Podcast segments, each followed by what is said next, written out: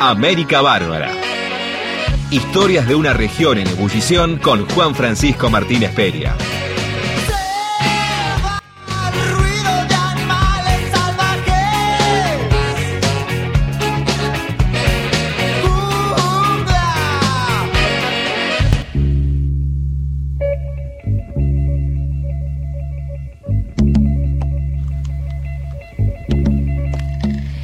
23.44 de la noche, después de esta hermosa charla que tuvimos con Mónica Santino, muy emocionante, esa sensibilidad, nos metemos ahora en otro tema que tiene que ver con la integración latinoamericana. Mira cómo te lo uno con el Diego, porque por supuesto que lo habíamos hablado recién, una figura muy relevante, por lo menos para la historia latinoamericana de los últimos años.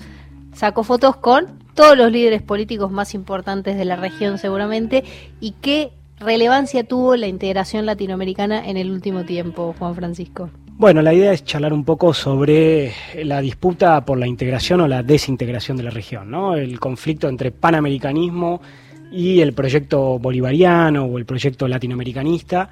Eh, y recordando dos, dos efemérides, eh, una que es la muerte de un enorme intelectual muy olvidado, eh, que se llama Manuel Ugarte, eh, que fue un intelectual argentino, que fue uno de los grandes, grandes promotores del latinoamericanismo y de la unidad de la región y del antiimperialismo, que falleció en 1951. Y también otra efeméride que es eh, la creación de la CELAC, la cumbre en la cual se terminó de, conformar ese organismo que ahora está más o menos reviviendo, que eso ocurrió el 2 y el 3 de diciembre del 2000 el 2011. Eh, este Manuel Ugarte que les comentaba antes murió en 1951, el 2 de diciembre, y un poco, bueno, esto nos daba el pie para pensar eh, esta disputa entre la integración, la desintegración, eh, que es algo que es algo muy, muy digamos, muy vigente en nuestra región. Y obviamente, un poco antes, de la, parte anterior del programa, cuando estábamos hablando de Maradona, estuvimos hablando del rol del Diego en el ALCA, como vos decías, eh, fotos y relaciones personales con todos los grandes líderes populares de América Latina, eh, incluso reivindicando la altura, eh, la posibilidad de que Bolivia juegue en la altura. Recordemos, el Diego, incluso después de haber perdido 6 a 1, siguió bancando que Bolivia tiene que tener la sede ahí en la altura. Eh, algo, algo muy, muy lindo. Increíble, ¿no? Sí, muy increíble. Porque incluso futbolísticamente no le convenía. No, obviamente, a nadie le conviene, a nadie le conviene ir a jugar a la altura, pero él, él lo bancó. Yo quiero que antes que termine el programa me digas cuál es el gol que vos celebraste más del Diego. Este, me gustaría saber eso. Eh, y yo también me gustaría comentarlo un poco. Ah, bueno, bueno terminemos el programa. Después, después terminamos volviendo a hablar. Pero obviamente eh, lo, lo que quería, digo, arrancar un poco que en los últimos años eh, en lo que fue el proceso, de, proceso del ciclo progresista, hubo grandes avances en la integración latinoamericana, pero en los tiempos más recientes hubo grandes retrocesos.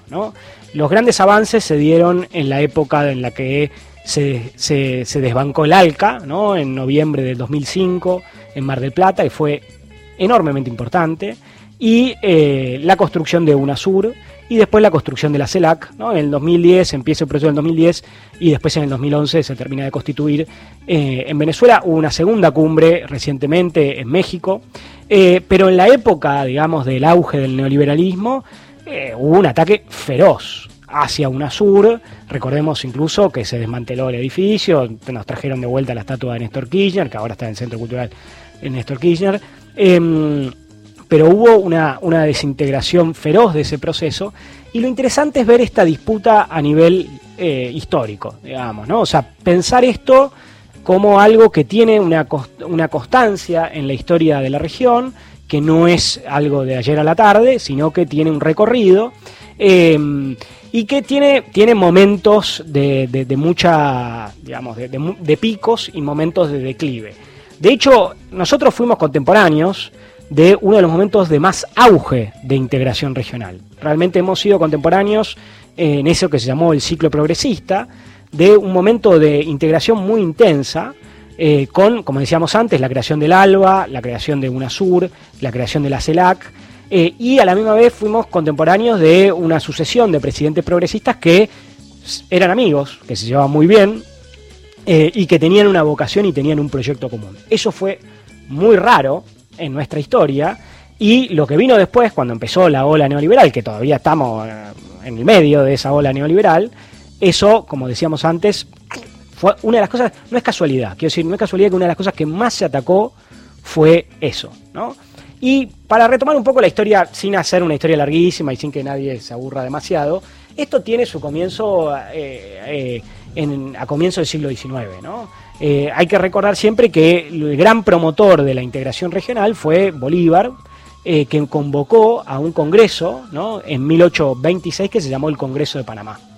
Y en ese Congreso de Panamá, que es un congreso, él quería excluir a Estados Unidos él no quería invitar a Estados Unidos porque entendía que tenía que ser un, un, congreso de los países que habían sido colonias de España. ¿Y qué pasó en el Congreso de Panamá? Adivina qué pasó. ¿A quién invitaron? A España. No, a Estados Unidos. Mira vos. Invitaron a Estados Unidos al Congreso. No, porque digo, si era España ya era el colmo. no, no, ya era el colmo. Pero, porque, bueno, no sé. Claro, invitaron a Estados Unidos, pero no lo invitó Bolívar, lo invitó el vicepresidente de Bolívar. ¿Viste esto de las relaciones entre presidente y vicepresidente? Sí, sí, siempre eh, son. Que son complicadas. Claro, lo de Cobos no es la primera vez, para nada. Este ocurrió en ese momento. Bolívar tenía un vicepresidente. Bolívar era un presidente que no estaba en funciones, estaba haciendo de todo, de campaña por todos lados, ya militar, digamos, ¿no? Y él, entonces, era el presidente de un país que ya no existe más, que se llama Colombia, que no es la Colombia de hoy, es la Colombia de esa época era Colombia, Venezuela, Ecuador y Panamá.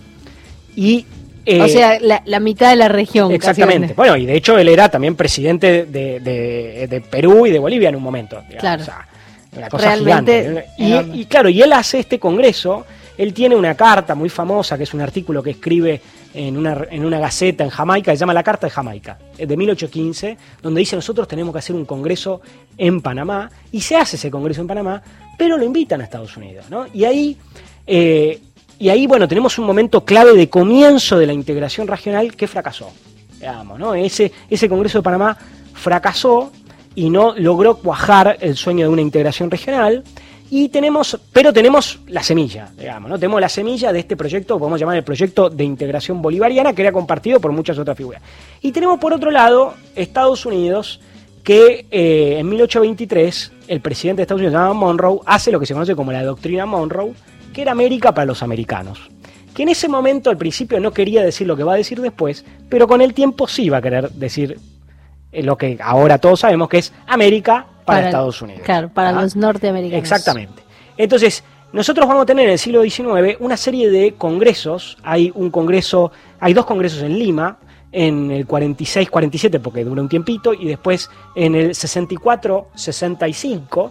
Son congresos latinoamericanos, en las cuales, hispanoamericanos, en los cuales hay búsqueda de recuperar ese proyecto de integración. ¿Cuándo se hicieron esos congresos?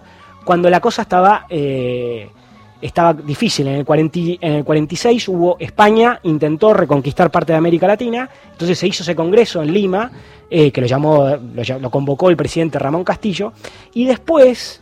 Eh, en, en, la década del 60, la década del 60 es un momento también de muchos ataques imperiales de Europa a América Latina y se hace un nuevo congreso. Entonces ahí tenemos como la continuidad de esta llama que no desapareció, digamos, ¿no? que continuó, pero no, no pero una llama nunca terminó de, encenderse exactamente. Una llama muy muy muy eh, flojita, flojita. flojita sí. Mm. no sé si es la mejor metáfora pero flojita el mejor adjetivo pero flojita. Este y una llama chiquita una llama chiquita. como, como diría eh, Galeano hay fuegos y fuegos bueno este era un fueguito era un, pero, Pero existía todavía, estaba eso, ¿no? Pero estaba el germen de una cosa que iba, que no, no se terminaba de soltar. No se terminaba de construir, ¿no? Pero, de construir, claro. pero vos fíjate qué interesante que en el Congreso del 46, 46-47 en Lima, se invita también a Estados Unidos. Pero Estados Unidos ahí no va, pero se invita a Estados Unidos.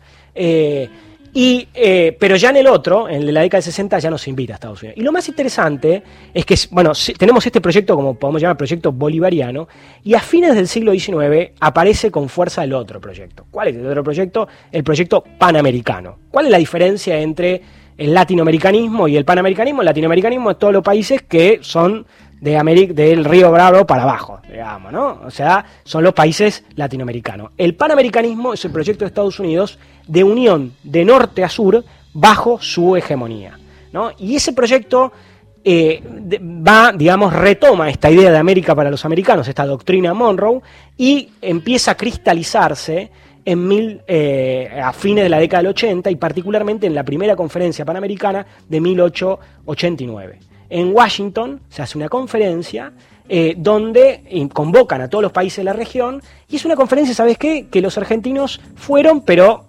fueron y, y- y no, no dijeron sí, sí, sí, sí señoras, sí señoras, sino que se pararon bastante de mano. Es más, La hay- maradonearon. eh, claro, hay, eh, pero ahí hay dos figuras que participaron, que fue Roque Sespeña y Manuel Quintana. ¿Cuán mal venimos de, de- de hora? ¿No No, no, venimos- 23.54, Muy bien, no tenés unos minutos. Eh, digo, ahí Roque Sespeña y Manuel Quintana, que después fueron presidentes los dos de nuestro país, le dijeron, por ejemplo, dijeron, no, bueno, acá vamos a hablar en castellano, porque la mayoría somos hispanoparlantes, Claro. ¿para qué vamos a hablar en inglés? Ellos sabían hablar en inglés. pero- Claro. pero bueno, aún así, en 1889 se creó una, un germen que se llamó la Oficina, eh, la Oficina de Comercio de las Repúblicas, de las Repúblicas Americanas, la Oficina Comercial de las Repúblicas Americanas, que fue el germen, el huevo de la serpiente, digamos. Fue este proyecto, el comienzo del proyecto panamericano. Y ¿sabes lo más interesante? Esta gente rescató a Bolívar también. O sea, los estadounidenses rescataron a Bolívar también diciendo, no, Bolívar en realidad tenía un proyecto que él hablaba de América, incluía a todos. O sea, no incluía Claro. solamente... Claro, porque es verdad que Bolívar habla- hablaba de América Meridional, hablaba de América, pero en realidad Bolívar no estaba pensando todo. Le de hecho, hicieron una exégesis mala. Claro, bueno, vos sabés Ah, que de eso ah. se trata, ¿no? De, de las historias se pueden interpretar de muchas maneras. Hicieron una exégesis en beneficio propio. Y ahí comenzó una serie de conferencias, una serie de conferencias, y en 1910 se crea la Unión Panamericana. Y la Unión Panamericana es el germen de la posterior OEA. Y hay toda una serie de conferencias, hay una muy linda que se hace en Buenos Aires, que hay una anécdota que no me da el tiempo, pero la voy a contar igual, que viene Franklin Delano Roosevelt en 1936 en la Argentina, eh, y lo recibe muy bien en el Congreso. En ese momento gobernaba Agustín P. Justo, que era un gobernador conservador, un, perdón, un presidente conservador, y el hijo de Agustín P. Justo era trotskista.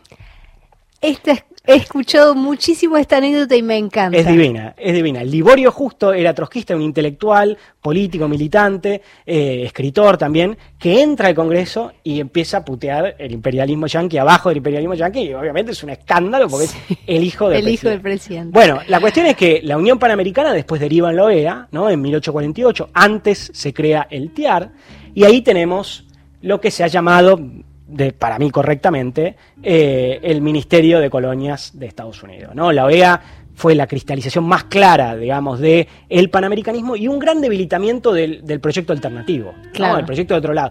Pero lo interesante es que Estados Unidos fue eh, tuvo una agresión muy fuerte a comienzos de- del siglo XX y hubo un discurso cultural en América Latina, digamos, comienzo de- de- del siglo XX muy anti-norteamericano. Y ahí una de las figuras fue Manuel Ugarte. Manuel Ugarte hizo un recorrido por toda América Latina, una gira de 1910 a 1913, criticando a Estados Unidos en todos los puntos de América Latina, eh, pero digo, en términos institucionales eso no cuajó mucho. Claro. Y se crea la OEA en el 48 eh, y la OEA tenemos de todo. Tenemos eh, ataques a Guatemala y legitimación del golpe de Estado del 54, tenemos la expulsión de Cuba en el 62, tenemos la legitimación de la intervención en República Dominicana en el 65, ¿no? Tenemos una historia... Un golpe de Estado en Bolivia hace poquito Bueno, nada y el más. golpe de Estado en Bolivia hace poco, ¿no? Entonces, eh, justamente para, ya para terminar, lo importante es ver este, este doble recorrido, ¿no? Esa, esa OEA como un proyecto proimperialista, un proyecto claramente de hegemonía de Estados Unidos, y recordemos que parte de eso fue el proyecto del ALCA, ¿no? El ALCA surge, digamos, a partir de las conferencias eh, para las Américas del 94 en adelante, y él se quiso hacer, digamos, la idea era en Mar de Plata, de una manera, ponerle el moño y concluirlo, digamos, que se estableciera el Tratado de Libre Comercio. Hay que acordarse que se creó el, la NAFTA, el NAFTA en el 94, este, que es el Tratado de Libre Comercio de América del Norte, donde está metido México, Canadá Claro. y Estados Unidos. Entonces, la caída del ALCA en, el, en Mar del Plata, el rol de Chávez, el rol de Lula, el rol de Néstor Kirchner y el rol de Diego Maradona fue enorme. Y de ahí en más el proyecto de integración. Ese proyecto de integración debe ser recuperado hoy en día. CELAC debe ser recuperado, debe ser recuperado UNASUR. Y es muy importante recordar esta historia. Muy importante ser conscientes de que el camino eh, es la integración y que de estos espacios institucionales son fundamentales para poder crecer como, como región. ¿Cuál es tu gol preferido de Maradona? Rápido. A mí me, me- me toca mucho el, el gol que no metió él, en realidad, el gol de Canigia eh, con Brasil, la jugada de Maradona es fundamental. Increíble. Eh, yo el- el- el- Increíble asistencia, estoy de yo, acuerdo yo, con eh, vos. yo, claro, yo no viví el, Mundial del 86, o sea, No. estaba vivo, pero no lo no viví, pero el Mundial del 90, el Diego contra Yugoslavia, todo eso, para mí, yo veo Increíble. héroes y me pongo a llorar, aprendan, los meto, ya me pongo a llorar. Bueno, verdad. yo te tiro uno del 94, que ahí sí Claro, lo sí, grité. Y el gol de Grecia, que ha sido gritado y gritado y gritado. De hecho, ese, ese gol se llama el grito directamente. sí, si sí. buscas gol, el grito de Maradona. Bueno, ustedes saben que este programa lamentablemente dura muy poquito. Lo estamos cerrando porque son 23.59. Sur Desarrollo no solamente lo hacemos Juan Francisco Martínez Peria y yo, Estefanía Pozo, sino que también Nasa Lomagno, le mandamos un beso.